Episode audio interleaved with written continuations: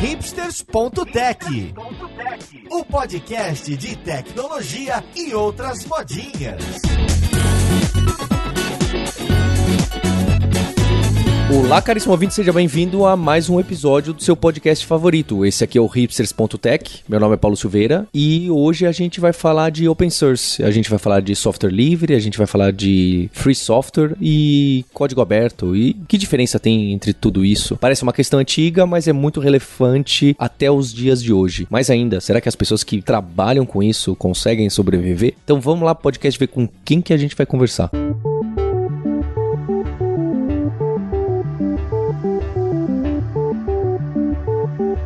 E para essa conversa de hoje, eu tô aqui com o Elton Mineto, que é CTO da Coordination. Como você tá, Elton? Fala, galera. Tudo certo por aqui. E junto com o Elton, eu tô aqui com o Er Galvão, que é diretor da Confloss, que é a conferência de Free, Libre e Open Source Software. Tudo bem com você, Galvão? Tudo tranquilo, Paulo. Obrigado pelo convite. E tô também com o Zeno Rocha, que foi quem puxou algumas das ideias aqui pro podcast. E aí eu juntei com, aproveitando com o Confloss. Hoje o Zeno Rocha é CPO na LifeRay Cloud. Como você tá, Zeno? Oi, gente, tudo bem? Pô, muito feliz feliz de estar aqui hoje. E a nossa co-host, Roberta Arcoverde. Oi, Roberta. Oi, Paulo. E nada como um software aberto para a gente poder ler o código diretamente e saber o que é que está errado. Então vou aproveitar o gancho de poder ler o código de algum software. Poder ler o código de um software, isso é open source, isso é software livre, isso é software aberto, é, é software de graça. O que, que são as definições maiores aí de guarda-chuva que a gente tem em relação a software livre? O que, que é open source, o que, que é free, o que, que não é? É curioso pensar que isso nasceu na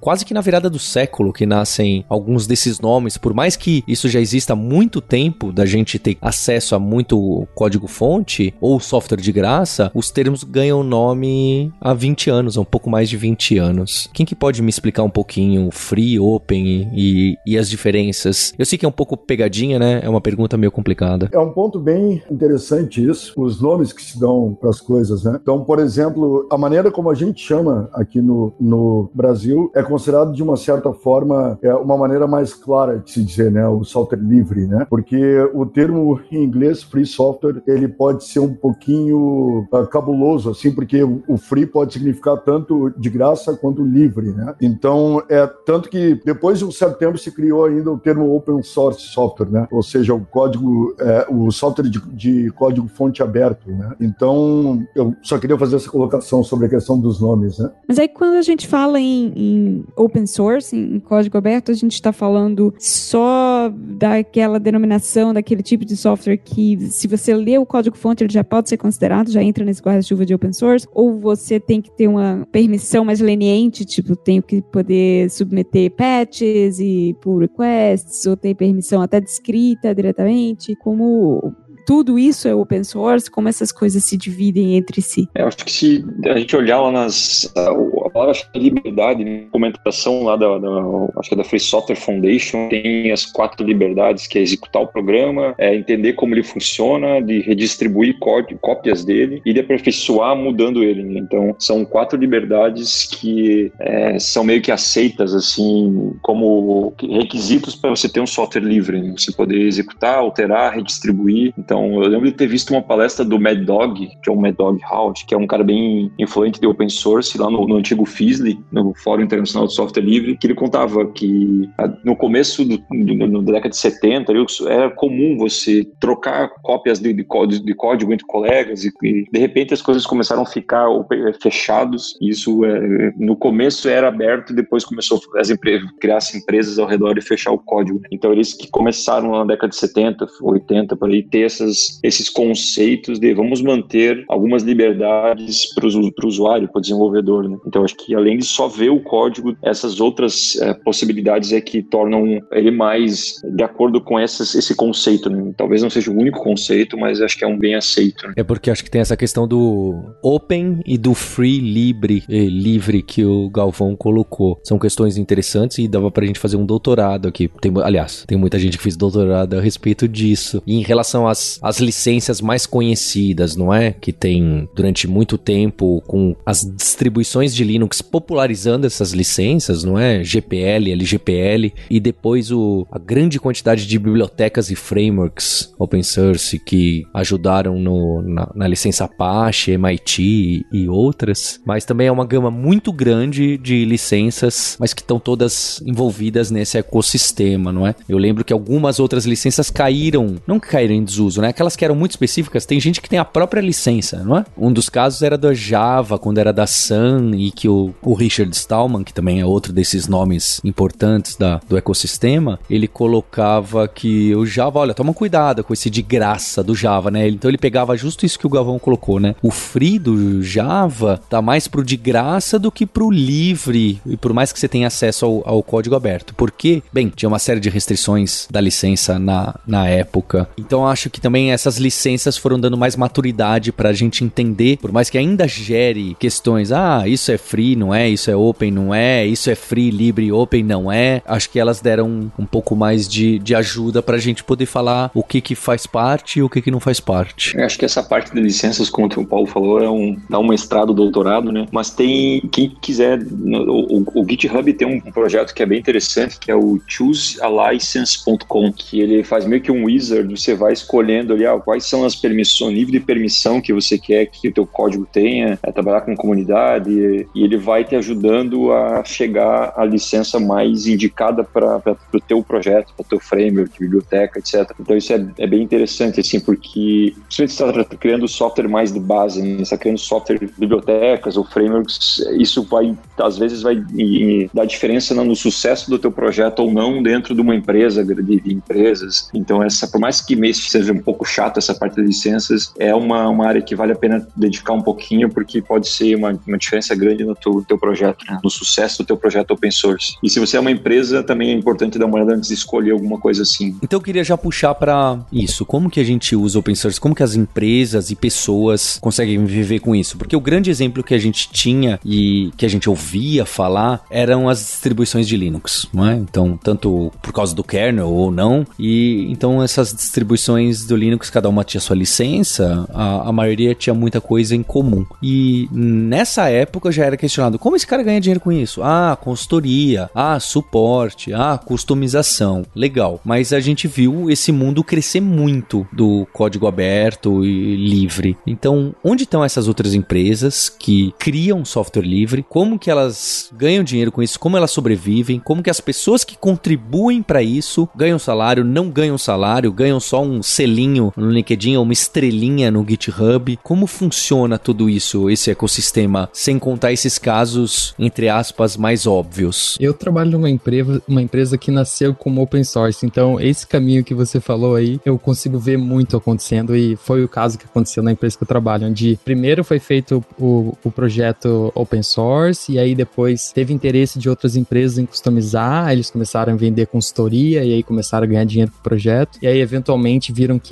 valia mais a pena investir no modelo de suporte, de subscrição, do que tentar só vender customização e aí começa a cobrar por suporte. Esse é um caminho bem natural, assim. E aí você vê essas empresas gigantescas, né? Tipo uma Red Hat, né? Que foi comprada pela IBM por 30 bilhões de dólares em 2019. Aí tem a Elastic, né? Que fez o Elasticsearch também, 6 bilhões. Aí tem o MongoDB, que vale 4 bilhões. Então essas são empresas gigantescas, né? Que você olha e fala assim, nossa, né? Como que elas é, conseguiram atingir? E eu acho que muitas delas vão por esse caminho. A própria Rocket Chat, que é um exemplo excelente de open source aqui no Brasil, se eu não me engano, se eles começaram assim também. Fizeram um projeto open source, disponibilizaram para a comunidade, muita gente começou a contribuir, eles começaram a ganhar nome e aí eventualmente alguém quis uma customização. Aí começaram e aí, opa, a hora que entra aquele primeiro é, real né, no banco, aí a pessoa vê assim, opa, peraí, né? Open source não é só brincadeira, né? Dá para ganhar vida com isso também. Acho que outro exemplo bem grande assim que a gente tem que ver é o, o GitLab, né? Que é um projeto open source bastante conhecido e eles ganham dinheiro tendo uma versão é, enterprise que eles chamam, que tem algumas features que são que eles estão aos poucos tornando essas features também open source, mas eles têm uma versão que você, eles, você pode pagar por hospedagem, né? você pode hospedar lá no servidor deles com o suporte deles e você pode além de ter usar no teu ao invés de usar só no teu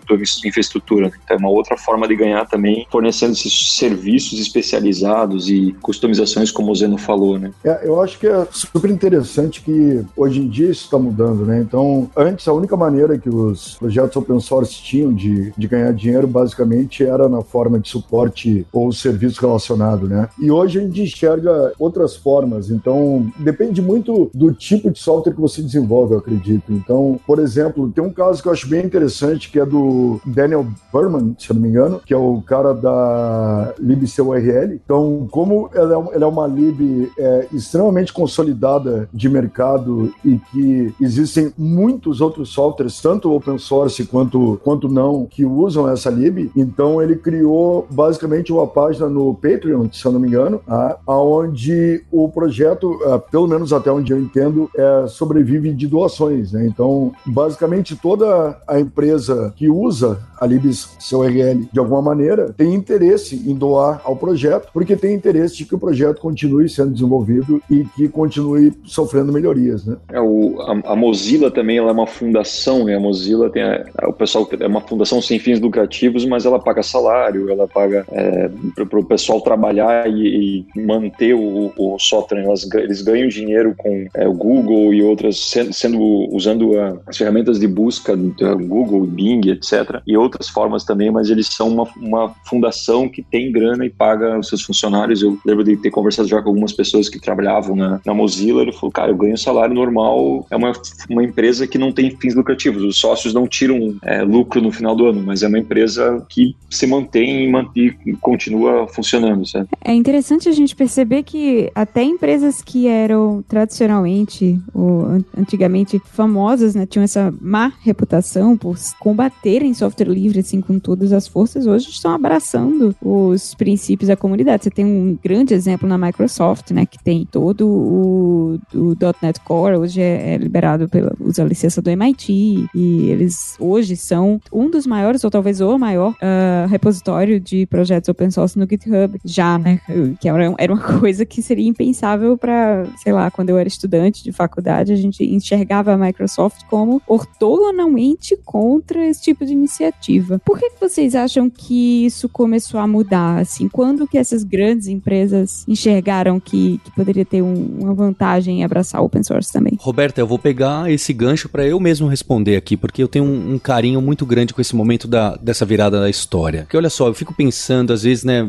Às vezes me perguntaram, ah, Paulo, por que que você montou uma empresa, resolveu empreender, etc. Eu nunca tive vontade de ter uma empresa, mas sempre gostei do meio acadêmico e de dar aula e, e tudo mais. E na década de 2000, na década de 2000, 2000 a 2010, uma coisa que parecia bem notório era esse ponto que você colocou: as empresas serem contra as iniciativas open source, as grandes corporações, a maioria, né? Mas não só isso, elas também eram contra integração com software de outras empresas. Então esse exemplo que você deu, ah, a Microsoft que não queria, não, fique aí o Linux no seu canto que eu tô aqui no meu. Não era só isso, né? Ela também não queria fazer integração com o banco de dados da Oracle, de com as ferramentas que eles tinham lá, fazer isso da forma, dar um apoio total. Ela queria apoiar o SQL Server, certo? E, e coisas do tipo. É óbvio que nada disso era tão direto, etc, mas a preferência era, olha, usa a stack de solução da Microsoft que tá tudo muito mais ligado. Usa a stack da Oracle que tá mais ligado. O mesmo, se você for ver, mesmo as empresas que nasceram mais modernas, como Google, etc, também tinham algumas coisas um pouco mais fechadas para fora, seja para open source ou seja para outras empresas. E eu lembro, eu, eu trabalhei na Sun Microsystems, né, que a Oracle comprou, eu dava aula lá de Java. Foi uma das minhas primeiras aulas como professor, assim, que eu fiquei muito encantado por dar aula. E quando a gente resolveu falar, ah, vamos criar aqui uma empresa para ensinar Java, era na época, não é? Era só Kaelon, não tinha Lura, para quem conhece um pouco da nossa história. O nosso intuito era, ah, a gente quer usar as ferramentas que o pessoal tá usando no mercado. A Sun não deixava. Isso mudou, tá? Mas teve uma época que não se ensinava Ent, não se ensinava Maven, até era uma coisa mais moderna. Não se ensinava as ferramentas da Apache, se ensinava o servidor de aplicação da própria Sun Microsystems, que ninguém, absolutamente ninguém usava no, no, no mercado. Então as empresas tinham muito esse lock-in total nos próprios produtos, porque elas tinham muito medo de, se você usar alguma coisa do concorrente, seja lá qual for, você vai acabar migrando a sua stack inteira de tecnologia para lá e você nunca mais vai ser o meu cliente. E eu acho que o open source que foi quem abriu os olhos olhos e falou: olha, vocês já perderam essa, as, as corporações perderam essa, porque as pessoas estão usando software livre, independente se tem a segurança ou não de uma grande corporação por trás. Então a grande adoção da Apache, do HTTP Server, ou daquele monte de ferramentazinha que a Apache tinha, ou os outros grupos de open source que começaram a nascer na época, forçou muito as empresas começaram a falar: não, pera lá, eu preciso fazer aqui no Microsoft rodar também o Apache, porque se eu ficar só nesse tal do IIS, eu, o pessoal vai começar a rodar mais Linux, vai começar a rodar mais Solaris e assim por diante. Então esse movimento na década começa na década de 2000 de abertura e falar: "Não, eu aceito a stack dos outros e eu vou fazer a integração ser melhor com a minha". Então eu considero que isso aqui é uma interpretação muito pessoal, tá? Eu entendo se houver discordância total. E a partir dessa década, as empresas começam a falar: "Não, pera lá, eu preciso poder rodar Linux e Windows e seja lá qual sistema operacional, tanto faz se é Android ou se é iOS ou se é outro sistema operacional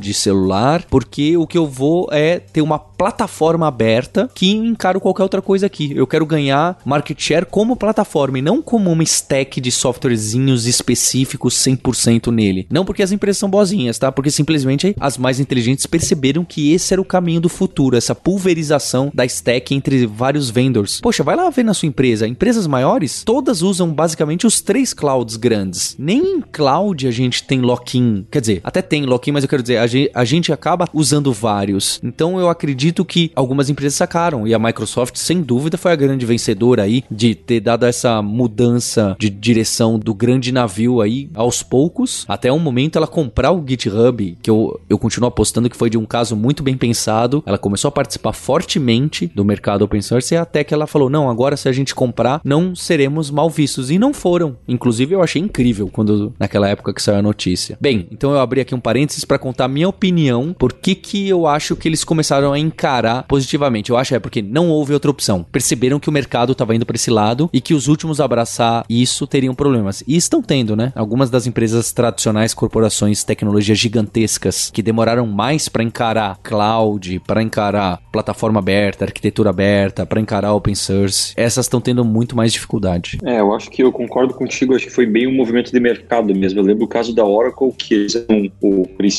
de banco de dados, mas eles eram para empresas muito grandes e de repente veio um tal de MySQL que começou a comer pelas beiradas e conseguiu um, market share cada vez maior de pequenas e médias organizações e o Oracle, eu lembro que tentou, eu trabalhava com um banco Oracle numa empresa, eles tentaram lançar um Oracle mais light para você rodar na sua máquina, só que ele era um monstro ainda comprado com MySQL, com Postgres, e chegou um momento que eles perceberam que, cara, a gente está perdendo mercado e eles acabaram comprando a, a, a, a MySQL. Então, uh, eu acho que é realmente isso. O mercado é que, antes ainda do cloud, foi o mercado que, que começou a forçar eles. Depois, quando a gente teve essa boom da, da nuvem, sim, aí aumentou muito, exponenciou isso que já estava começando antes. Né? Eu acho que vocês dois tocaram numa palavra bem chave, que foi market share. Se você para para pensar na Microsoft, né, essas empresas realmente, eles não estão fazendo isso porque são boazinhas, né? Elas querem mais um pedaço do mercado e viram também em open source não só uma maneira de ser mais eficiente como organização, uma maneira de ganhar contribuições de graça, né? Porque agora você tem um desenvolvedor que está lá é, na Hungria escrevendo código para você sem você pagar o salário dele ele está contribuindo para você. Então tem várias dessas é, desses benefícios que são óbvios, né? Que você consegue perceber é, o valor, mas tem esse lance de distribuição e também de branding que é muito forte, né? Foi a transformação que a Microsoft fez. A partir do momento que eles criaram o Visual Studio Code, foi uma mensagem deles: olha, tem esse editor que é open source, funciona em Mac, funciona em Windows, funciona em Linux e tá aqui para vocês, né? Aí compraram o GitHub e agora o passo mais recente foi a compra do NPM, que é o maior gerenciador de pacotes de JavaScript, né, no geral. Então você vê que as empresas usam open source não só como uma estratégia de negócio, né, mas uma estratégia de marketing também para atingir é, outros desenvolvedores e, e tudo mais. E ainda tem um aspecto bem interessante que vocês tocaram, que foi o aspecto de cloud. Porque você olha a AWS,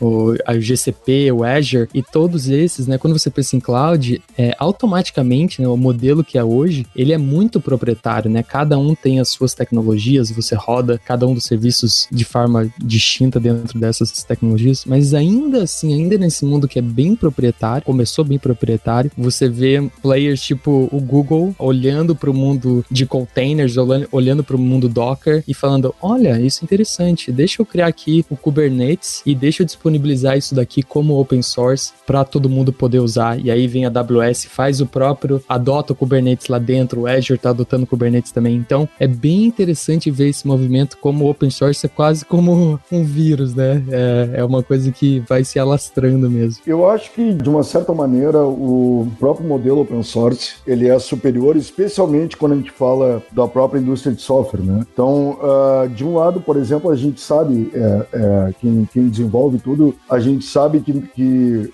uh, jamais se cria tudo em um software, né? Então, uh, existe muita coisa, especialmente quando você está iniciando um projeto, é, que são componentes que, que você vai ligando para montar a base do que você vai desenvolver, né? Enquanto que seria praticamente impensável ou insustentável você desenvolver tudo do zero, né? Eu acho que tem muito esse lado, o lado de você poder aproveitar componentes prontos e de, e de uma certa maneira recursiva, digamos assim, é a própria empresa tem interesse em poder inspecionar o código-fonte do componente que ela está usando, né? Afinal de contas, a gente tem que saber o quão bom é um software, etc. E além disso, tem as questões que o Zeno colocou também, que é a questão basicamente de mão de obra, né? Ah, então, é, a gente sabe que o nosso mercado é um mercado que tem uma dificuldade enorme de contratação. O, o Elton também sabe muito bem disso por conta da própria Coordination, né? Então, com o modelo open source, você tem como não contratar, mas aproveitar a força de trabalho de uma forma quase que sem limite, né? Então eu acho que tem tudo isso também. Eu acho que de uma certa maneira não é por coincidência ou, ou de novo como o Paulo falou também por bondade do coração da Microsoft que adotou o open source ou coisas assim, mas é basicamente um movimento natural de mercado pelas próprias necessidades que o mercado possui. Né? É, eu acho que isso gera um círculo vicioso benéfico assim. Né? Quanto maiores empresas você tem no, no open open source, mas isso atrai novos desenvolvedores porque, poxa, eu vou desenvolver, vou ajudar a desenvolver um software e você, vou ganhar muita visibilidade como desenvolvedor, vou melhorar meu currículo aqui no GitHub porque é, é, pô, o código que eu estou fazendo vai ser aceito por,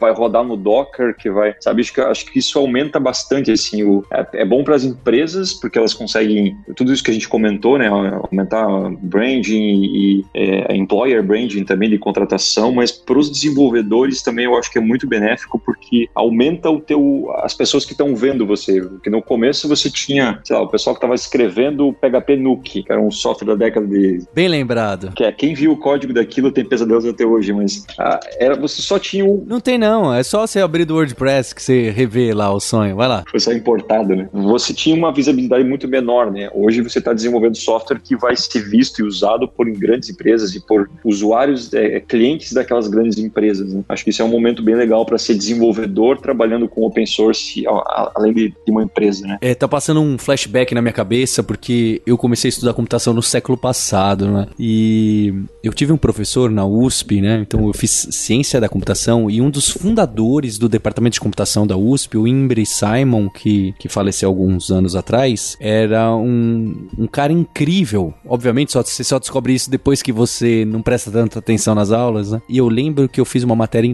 2000, no ano 2000, que chamava Computador na Sociedade na, e na. Computador na Sociedade e nas Empresas. Um título assim, bem de humanas, sabe? E lá ele falava de um tal de Catedral e o Bazar, do Raymond, ele falava do. Qual que eram os outros que estavam na moda que hoje em dia são tão óbvios? Do Lessig, ele falava de Wiki Wiki Wiki, que tinha esse nome ainda. Eu falava, o que, que esse professor tá falando disso? O que, que esse cara tá viajando aqui falando dessas coisas? Isso aqui nunca vai ser. E é engraçado como toda essa base do movimento do código aberto, que ainda não era bem definido, né? Acho que a Open Source Initiative também é algo recente, né? Do final de, da década de 90, alguma coisa assim. E é curioso curioso como tudo isso veio moldar. Inclusive, o Agile tá meio misturado aí no meio, né? Essas coisas. Eu tenho um amigo que da faculdade, o Alexandre Freire, lá do Nubank, que é quem era fascinado por essas coisas e estudava muito também. eu achava é, é, é, muito legal. Tô adorando gravar esse episódio aqui, acho que não tô conseguindo esconder. É, eu acho que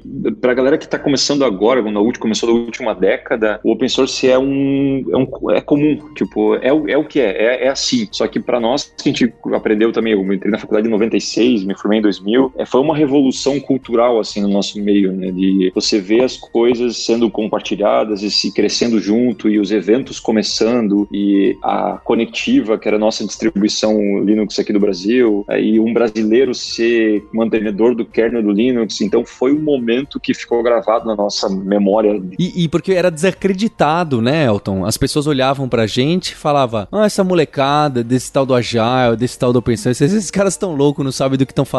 Ei, a molecada é fogo. E não que a gente sonhasse que ia ser mainstream de tal maneira como você tá colocando, né? Você que tá começando agora, toma o Open Source como algo dado, existente e, e firme. Não era assim, era firme que nem gelatina. E ninguém sabia para onde ia, por mais que a gente fosse entusiasta. Então é, é, é um fenômeno muito interessante. Eu acho que existe um outro ponto também que é para nós aqui mais sábios, né, para não dizer mais velhos, a gente é de uma, de uma época onde o Windows era a única opção, né? Ah, então o próprio Mac nessa época não era muito popular, então a, a Microsoft dominou durante décadas aí o PC, né, o, o computador pessoal, né? Ah, e então tem tudo isso, tem a questão de liberdade de escolha também. Eu acho que o nosso mercado ele é muito amigável a esse tipo de conceito. Eu acho que mesmo que hoje você tenha grandes marcas que pressionam certos pontos, como por exemplo Google, como Microsoft, como IBM, como Apple e etc e tal, é, a, o nosso mercado ele é de uma certa forma naturalmente disruptivo, digamos assim. Você tem é, uma chance de quebrar esse monopólio é, se você lançar uma ideia bacana ou se você é, lançar um código melhor do que o que está sendo produzido uh, corporativamente. Eu acabei saindo por três ou quatro tangentes diferentes aqui, mas acho que eu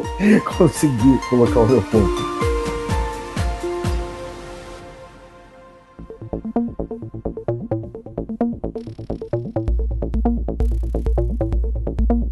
Eu acho que a gente tá caminhando bem, porque a gente tá indo desses grandes. O Elton até citou PHP Nuke, que aí tem esse PHPBB, tem o WordPress. O PHP certamente foi uma, uma grande ferramenta para popularizar esse segundo nível de empresas baseado no open source, que seriam essas plataformas para a gente rodar sites, né? O, Plone no Python, é, essas outras ferramentas CMS, blog e, tudo mais. Aí eu queria saber quando que a gente chega nessas mais recentes, que não sei se foi o Zeno quem que comentou, da Rocket Chat, que é um desses sistemas de mensagem, aposto que eles odeiam quando a gente fala assim, tipo Slack, mas é um desses comunicadores famosos que tem e eles nasceram open source e eles fornecem serviço, customização, implementação, instalação no cloud para sobreviver e tem vários exemplos desse. Olha, tá aqui, é de graça, mas se você precisar da nossa ajuda ou quiser uma instalação ou quiser algo a mais, a gente sobrevive dessa forma. Quando que isso nasce? Quais são os grandes exemplos que a gente tem aqui? Acho que a própria LifeRay, acho que o Zeno trabalha, é um exemplo desse, certo? É, essas empresas vieram nessa vertente, né, onde elas começaram, eu imagino que a Rocket Chat foi o mesmo exemplo, onde começaram sem um, um propósito é, financeiro, né, mas foi se desenvolvendo a um nível onde, é, ok, agora dá pra gente abordar por um outro lado, né, dá pra gente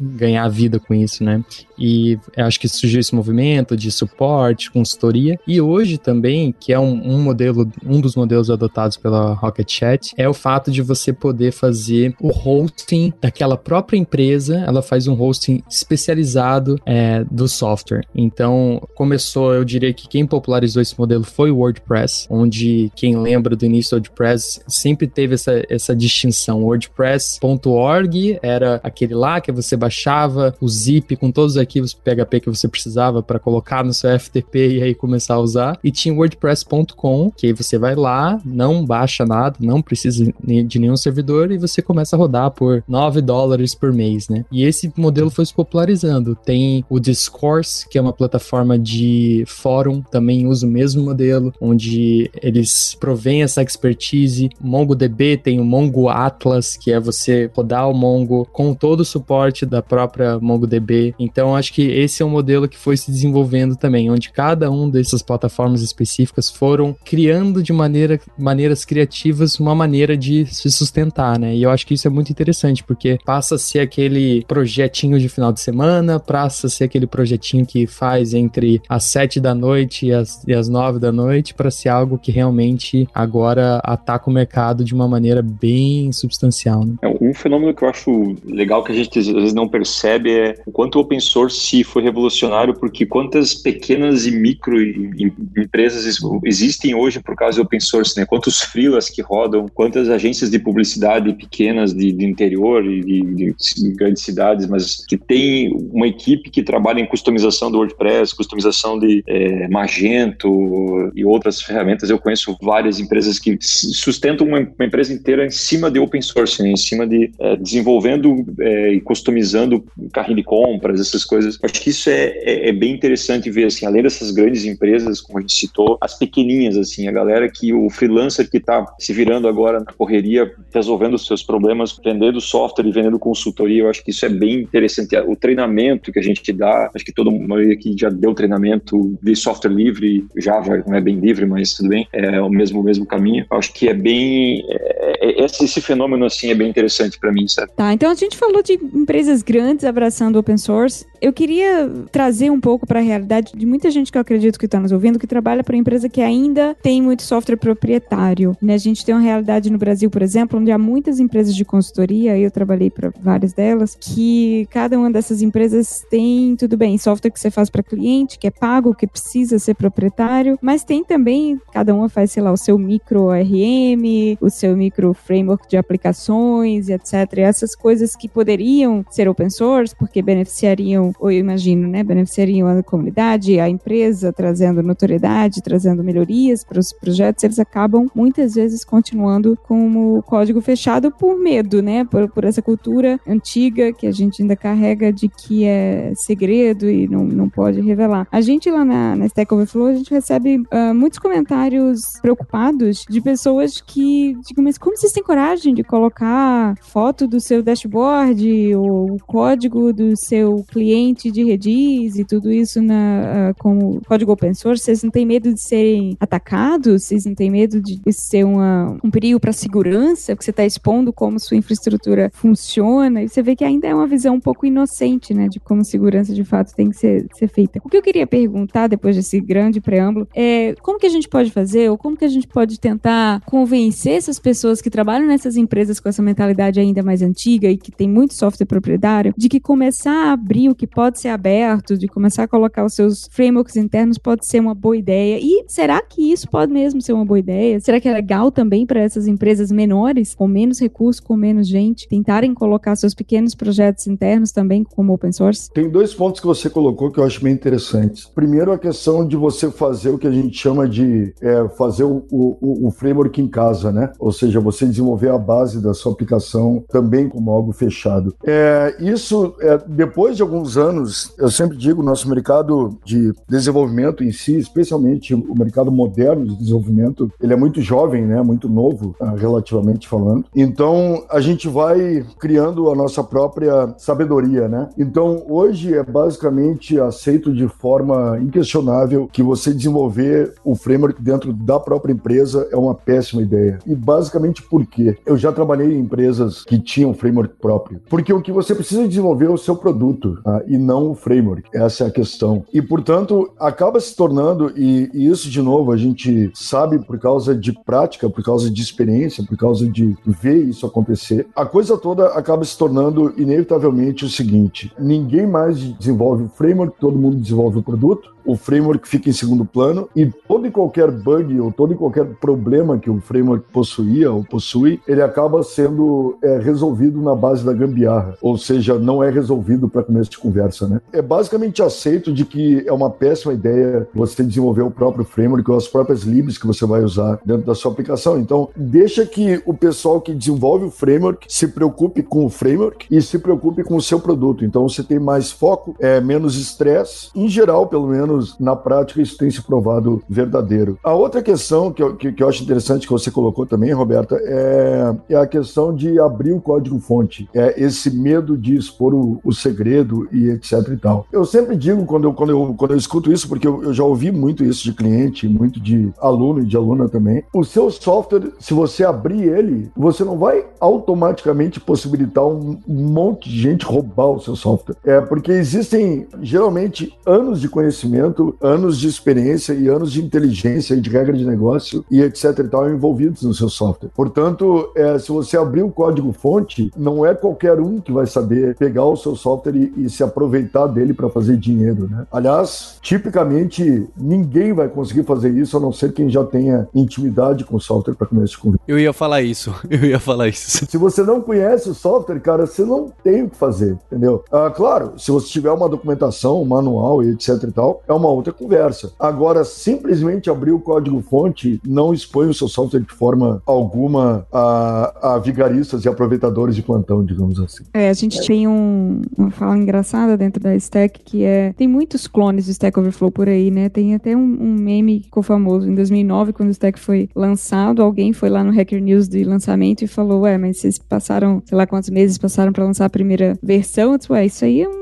software que dá pra fazer em duas semanas. E até hoje a gente fala isso internamente, né? Mas você tá demorando muito, isso aí dá pra fazer em duas semanas. E a, a, grande questão é, tem um monte de clone, como eu falei, tem um clone na Rússia, inclusive, que tem, tem bastante gente até utilizando. Mas sempre que aparece um, uma nova ameaça, né, de alguma concorrência, ou alguém, ah, porque o software, vou fazer o software que vai ser melhor, etc., a gente não tem uma preocupação tão grande que a gente sabe que o que nos dá notoriedade, dinheiro, não é o software, não é o código, né? É, o, é a comunidade. Então é o uso que as pessoas fazem do software, é a comunidade que a gente conseguiu reunir em torno do software. E isso não tem como copiar copiando código. É, qualquer um que tem uma empresa percebe que o software, por mais que a gente é um desenvolvedor e gostaria que fosse diferente, mas é, o que faz a diferença são as pessoas que estão rodando aquele software, que estão gerenciando aquela empresa, que estão vendendo, que estão construindo, que estão procurando funding, que estão atendendo os clientes. Então o software é uma parte muito pequena do que é o do mais software, mas a verdade é que é, pelo menos eu acredito que é essa. E isso, outra coisa que a Roberto falou, que é, ah, você vai colocar software livre e vão te atacar. Cara, eu acho que é quanto mais gente vendo o teu código, mais é provável que alguém ache problemas antes de você. Então, isso que o Galvão comentou, né? Pô, tô fazendo o framework da minha empresa, mas eu tenho duas pessoas que dão manutenção desse framework. No momento que eu abro, isso abre para milhares, potencialmente muito mais pessoas olhando e é, apontando o dedo onde é que tá o problema, sabe? Então, eu acho que é, é, é, saudável. E outro ponto também que né, Roberto perguntou para empresas pequenas. Eu trabalhava numa, era sócio de uma empresa de consultoria e a gente colocava muita coisa como open source. Isso trazia muito para nós, é, como a gente trabalha com consultoria e softwares desenvolvidos sob demanda, alguns clientes olhavam o que a gente tinha no nosso GitHub e, pô, olha só, eu, eu sei que vocês sabem fazer uma coisa parecida com isso, então eu quero contratar vocês. Ou eu já sei, você já viu o que, que vocês são capazes de fazer. Ou é, eu quero trabalhar aí com vocês porque eu sei como é que é a qualidade do código de vocês. Então, tanto para empresa grande, eu acho que faz sentido, quanto para empresa pequena, a gente era, fazia muita diferença, assim, da gente, é, dos nossos clientes chegarem por causa dos do, do, do, nossos posts e palestras e, e código aberto, que código, é, ajudava muito nisso, sabe? O melhor exemplo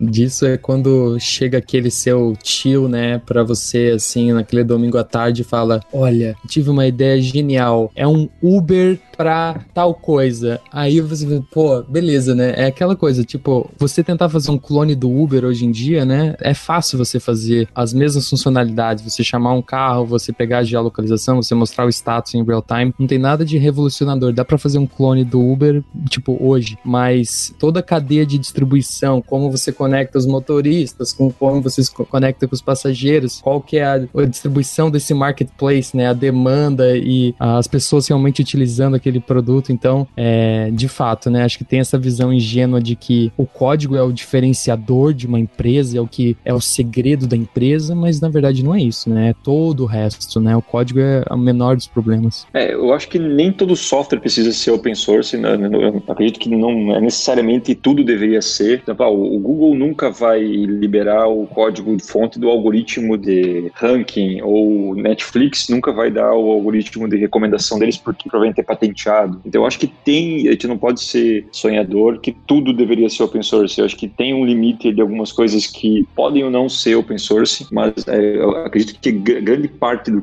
da, da nossa stack, a gente pegar o, o, nosso software da nossa empresa, o, o, núcleo ali, o miolo ali, que é o, o, secret sauce ali do nosso software, é, do nosso negócio, eu acho que até faz sentido tu manter fechado, mas as partes periféricas, banco, coisas que são mais commodity, ou que não é o foco do nosso negócio, eu acho que faz todo sentido ser open source. Ô Zeno, conta pra gente então do seu projeto Dracula Pro, o que que isso tem a ver com open source, como que tem outras pessoas também que não são grandes corporações que trabalham dessa forma, conta um pouco pra gente. Esse é um tópico legal, porque a gente tocou muito em empresas bem grandes, né, e às vezes a gente tem dificuldade de trazer isso pra nossa realidade, né, e eu tenho, eu uso o GitHub há muito tempo e, e é, em 2013 eu tive uma ideia de, na verdade eu não tive uma ideia, foi uma circunstância bem triste, na verdade. Eu tava viajando de um país pro outro, é, comecei a passar mal, fui pro hospital, ok, né? Fui pro hospital, fiquei no hospital por três semanas no total. E no meio dessa experiência terrível lá no hospital, uma hora eu saí do meu quarto, e aí eu tava com meu computador, né? O pessoal do meu trabalho levou lá pra mim. Saí do meu quarto e roubaram meu computador. Então, tipo assim, pensa, né? A pior situação do mundo você ser roubado dentro de um hospital. Mas enfim,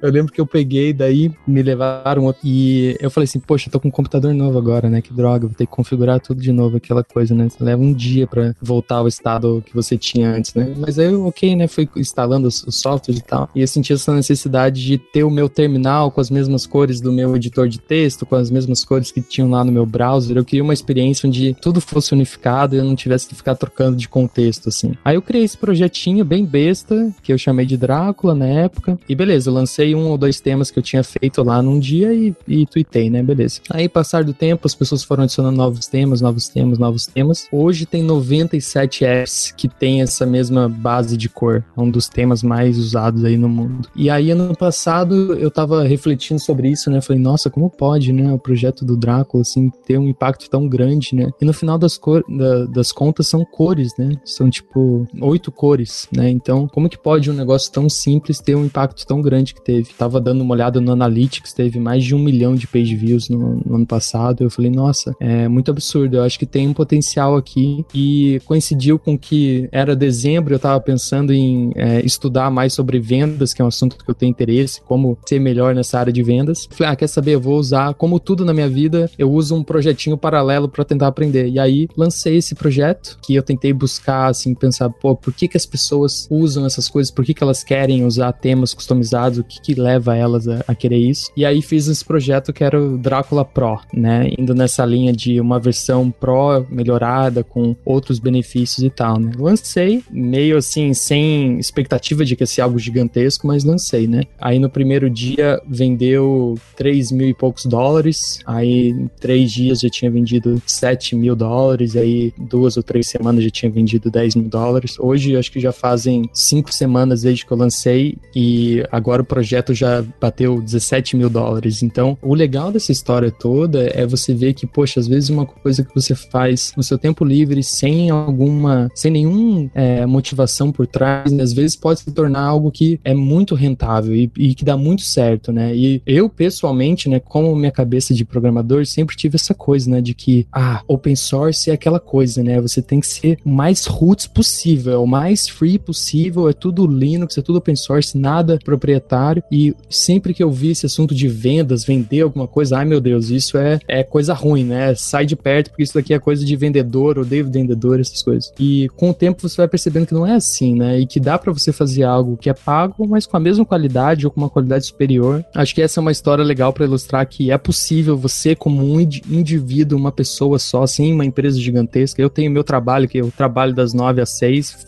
com um mundo completamente diferente desse, mas estou aqui com um projetinho paralelo e, e que tá dando certo. Então, acho que é, é um, uma história legal também para passar pro pessoal, que não é só as grandes empresas que podem fazer dinheiro com open source. Só queria falar, como o Zeno estava tava falando agora, que eu acho que é bem interessante isso. O próprio mercado tem se dado conta de que essa coisa da filosofia do software livre ser separado de dinheiro e a realidade, digamos assim, são coisas que a gente está enxergando é, hoje. Eu tenho visto muito isso pelo Twitter, por exemplo. É, a gente está começando a abrir esse diálogo agora e, e, de novo, pela, pela própria pelo próprio fato de ser um mercado muito novo e tudo, acho que essa discussão ainda não tinha surgido. Mas a simples uh, discussão de que hoje o, o o, o, software livre ele move muito o uh, mercado, move muitas empresas, uh, move muitas equipes e tudo. As pessoas por trás desses softwares livres também precisam sobreviver, né? Então, é, eu acho que isso já era algo que estava passando por uma mudança há algum tempo atrás, mas acho que hoje essa mudança está mais aguda, digamos assim, né? Ah, porque as pessoas precisam de dinheiro e, portanto, o fato de você produzir software livre não significa significa que você não possa ganhar dinheiro com isso, né? Eu acho bem bacana esse, esse depoimento do Zeno nesse sentido e, e, acho que é uma coisa que a gente vai continuar vendo é, sendo mais conversado, mais debatido e mais frequente no nosso mercado. Né? É, o, o, vilão do open source nunca foi Microsoft, Microsoft, sempre foi os boletos, né? Os boletos é que matam a gente, cara.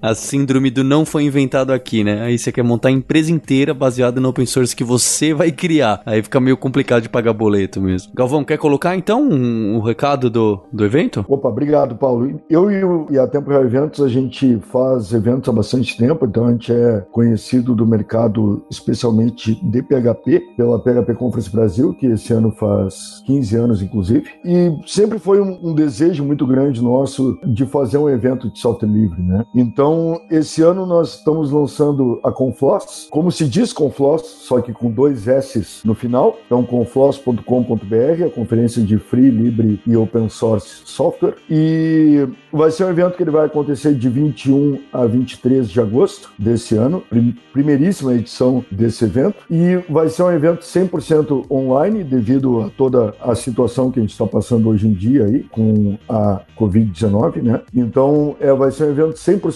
online que vai acontecer de 21 a 23 de agosto desse ano. E eu queria deixar o convite a todos e a todas aqui para participarem, para assistirem. Vai ter palestras muito bacanas, palestrantes de renome aí do mercado de software livre nacional. O próprio Elton vai estar palestrando no, no evento também. O Elton é um dos nossos keynote speakers. Então é isso. Eu queria deixar esse recado, esse jabazinho aqui tá? e o convite a todos e a todas para participarem. Obrigado pela oportunidade, Paulo. E queria deixar o recado que quem nunca participou desse ecossistema, quem nunca brincou de escrever alguma documentação ou de tirar uma dúvida no GitHub issue ou de mandar um e-mail para um core committer, um desenvolvedor de um projeto open source, não sabe o que está perdendo. É, eu escrevi muita abobrinha para core committer da Apache. Se vocês procurarem meus e-mails do final dos anos 90 e começo dos anos 2000, tem muita besteira que eu perguntei, frase errada que eu coloquei, código que não funcionava e tentava tirar dúvida de alguma coisa que estava obviamente errado. A maioria absoluta das pessoas, sem contar o Linus Torvalds, né, que é um caso particular, a maioria absoluta das pessoas responde muito bem e te trata tratam muito bem nesse começo, em você enxergar um código, em você participar com o código, de você tentar entender o que está acontecendo por lá. Eu acho que realmente é uma oportunidade que engrandece os profissionais de tecnologia quando você quando você participa. Não acho que é requisito nenhum, tá bem? Mas é, é certamente muito valoroso. Queria agradecer então o Elton Mineto, o Galvão, a Roberta e o Zeno pela participação. Depois a gente vai deixar aqui alguns links para uma literatura clássica desse movimento todo, da Catedral do Bazar e desses, desses artigos que ficaram muito famosos nessa época do Castells, né? Sei lá, nem lembro mais o nome desse pessoal. Eu lembro que estudava até na faculdade e, e não dei valor na época e depois esse pessoal todo se tornou super cultuado e, e o movimento do, do software livre e aberto ganhou toda essa força. Inclusive lá na USP, quando eu, eu tava saindo do mestrado, tava nascendo o Centro de Competência de Software Livre dentro de uma universidade grande do Brasil. Então eu vi, acompanhei todo esse, esse crescimento dentro da universidade também. Fica agradecimento, inclusive, para os meus professores ali, o Fábio Com, o Alfredo Goldman, o Carlinhos, que sempre apoiaram bastante. Fica aqui o agradecimento especial a você, ouvinte, pela audiência. E a gente tem um compromisso na próxima terça-feira. Hipsters, abraços. Tchau.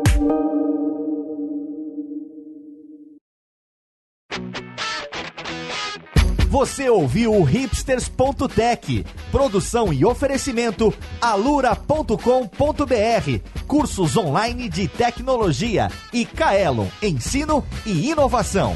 Edição Radiofobia, podcast e multimídia.